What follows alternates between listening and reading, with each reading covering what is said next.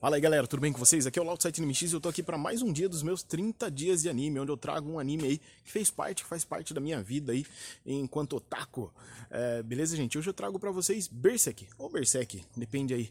É, bom, antes de falar aí do, desse anime, já é um clássico, aliás, deixa aquele joinha para cima, joinha para baixo, dá aquela comentada, ativa o sininho para saber quando um vídeo novo tá entrando no canal. Os 30 dias de anime já tá acabando ali. Já estamos, acho que é o 25 vigésimo É, acho que é o 25 vídeo. Já estamos acabando aí. E vamos lá, vamos falar de Berserk. Bom, gente, Berserk aí, o meu primeiro contato com Berserk foi com a maioria dos animes que eu, que eu assisti. Nesses 30 dias você deve ter notado aí que eu falei muito do Centro Cultural Roberto Palmario, do Anime X, exibições de anime todos os domingos às duas horas da tarde no Centro Cultural. Foi uma época muito boa, uma época que a gente conheceu bastante gente, conheceu bastante anime, trocou muita ideia ali com a galera.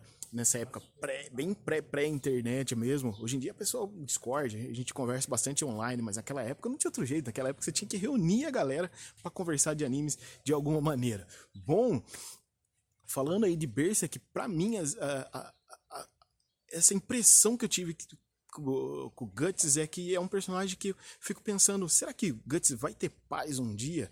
Será que o Guts vai ter sossego um dia? É, bom, num resumo aí, mais geralzão, Berserk acontece na Europa medieval, vamos colocar assim, uma Europa medieval com medieval fantástica aí, cheia daqueles animais animais não, criaturas folclóricas, seja uh, demônios, você tem duendes, fadas, elfos, é, bruxaria, você tem, você tem de tudo um pouquinho ali nesse universo de Berserk. E dentro desse mundo aí a gente conhece o Guts e o Griffith, que fazem parte aí de um grupo de mercenários. Esse grupo de mercenários, esse grupo de mercenários, desculpa, é, eles é, fazem diversos tipos de serviços mercenários, lógico, alguém sempre paga eles para cumprir alguma missão, fazer uma coisa ou outra. É, e com isso, né, um grupo, o grupo do Berse, o grupo do Guts, do, do Griffiths é um grupo muito famoso, um grupo uh, extenso. E com isso, depois de, de, várias missões entre indas e vindas em vários reinos, o Griffith acaba conquistando aí a filha de um rei e acaba fazendo aquilo lá que todo bonitão, né? Todo cara que se acha acaba fazendo.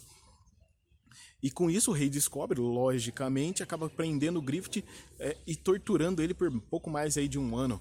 E nisso o Griffith acaba ficando todo ferrado, todo beijado, todo zoado. É, e para um cara que se achava bonitão, isso é alguma coisa muito ruim, lógico, né? É, normalmente é ruim, agora imagina para um cara que se achava o mais belo de todos.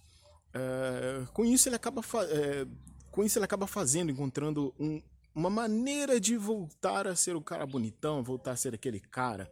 Ele acaba fazendo um, um acordo com a mão, uma seita lá, a mão, a mão de Deus, conhecida como a mão de Deus. E essa seita é, precisa fazer um sacrifício, um sacrifício muito grande, muito importante para ele. Ele tem que dar alguma coisa muito importante para ele para poder ter o desejo atendido. E, e o que, que o Griffith faz? Sacrifica todo o grupo dele que lutou por ele, que fez tantas coisas por ele.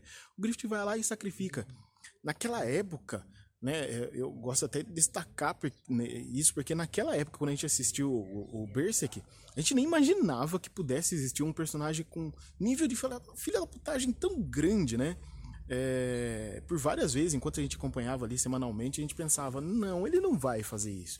Deve ter uma virada ali, ele vai enganar alguém, vai fazer alguma coisa. Ele não vai fazer isso. Ele não vai fazer isso. Pois é, ele fez. Né? Ele sacrificou todo o grupo dele e quem acaba escapando é só o Guts e a Casca.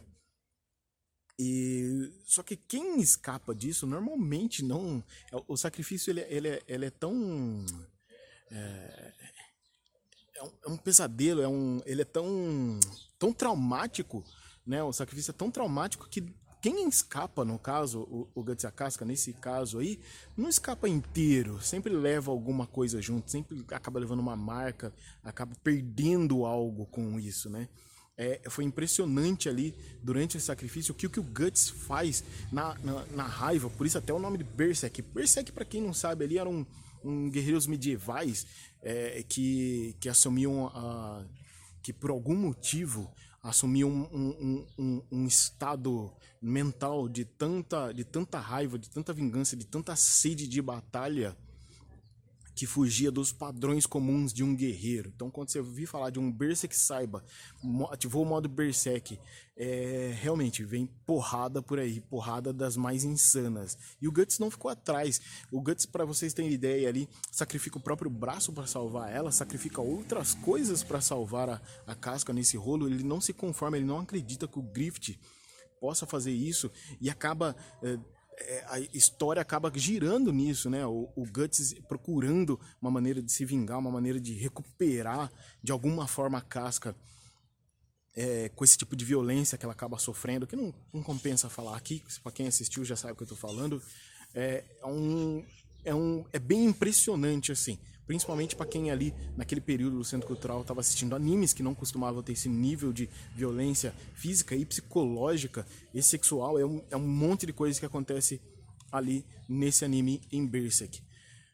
Voltando é, e nessa é, é, de, do Guts tentar se recuperar, a gente acaba conhecendo um pouquinho mais desse universo. E eu me questiono por várias vezes quando eu leio, quando eu converso sobre Berserk, será que o Guts um dia vai ter paz nesse mundo? Porque você percebe que quando aparece alguém sorrindo, alguém, uh, alguém feliz, não vai acabar bem. De alguma maneira, é, é, tudo conduz para mostrar que esse universo de, de Berserk é, não é um mundo de paz. E eu fico pensando como é que o, o, o Kenta, é, Kentaro Miura vai conseguir terminar essa história, né? O que, que, o que, que ele planeja para o final dessa história? Será que é um universo que um dia vai encontrar paz? né, é, é, bem, é bem complexo, é, um, é um, uma obra que se destaca muito e muito de outras tantas obras aí. Você pode ter obras que se inspiram em Berserk, no universo de Berserk, mas como o Miura criou esse universo, é, é, é muito questionador até onde vai a cabeça das pessoas, o limite das pessoas com, com relações à, à moral, é, ética, ou sei lá, como é que vocês podem chamar nesse mundo doido de, de, de Berserk. É, é um anime que tá aqui nos 30 dias de anime porque ele me chama a atenção pela, pela essa abertura, né? Essa história. Ainda assim, os momentos de justiça são os momentos mais bacanas, os momentos de reviravoltas, quando o Guts consegue alcançar um objetivo, ou quando outro personagem consegue alcançar um objetivo que ele tá ali batalhando é, dentro de tantos outros objetivos. Quem acompanha Berserk sabe que tem muitos objetivos, muitas quests para ser realizado, muitos personagens bons, muitos personagens que acabam engrandecendo e trazendo uh, uh, o Guts de volta para a humanidade. Quando o Guts entra nesse modo Berserk, esse negócio dele não dormir à noite, dele não ter paz à noite, dele sempre tá tendo que procurar um checkpoint para poder ter um descanso de verdade da alma, do, do corpo. É, é uma obra que merece ser conhecida, é uma obra que é, vai demorar para acabar. Que é muito e muito hiato, Kenta Miura amado e odiado ao mesmo tempo pelos seus hiatos aí. É, espero que um dia ele volte. O mangá está sendo lançado pela Panini, se eu não estou enganado. E vale a leitura, tá, gente? Para quem quiser começar a ler agora, tem bastante tempo para ler aí com calma, porque não parece que não tem pressa, não. Beleza, gente?